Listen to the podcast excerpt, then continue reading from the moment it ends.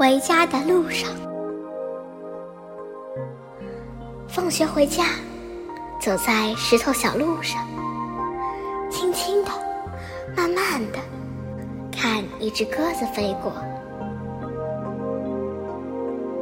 行人匆忙，我却蹲下身子，静静的，温柔的，看一株小草生长。快到家了，小鸟叽叽喳喳，羡慕的、敬仰的，看夕阳穿过窗边。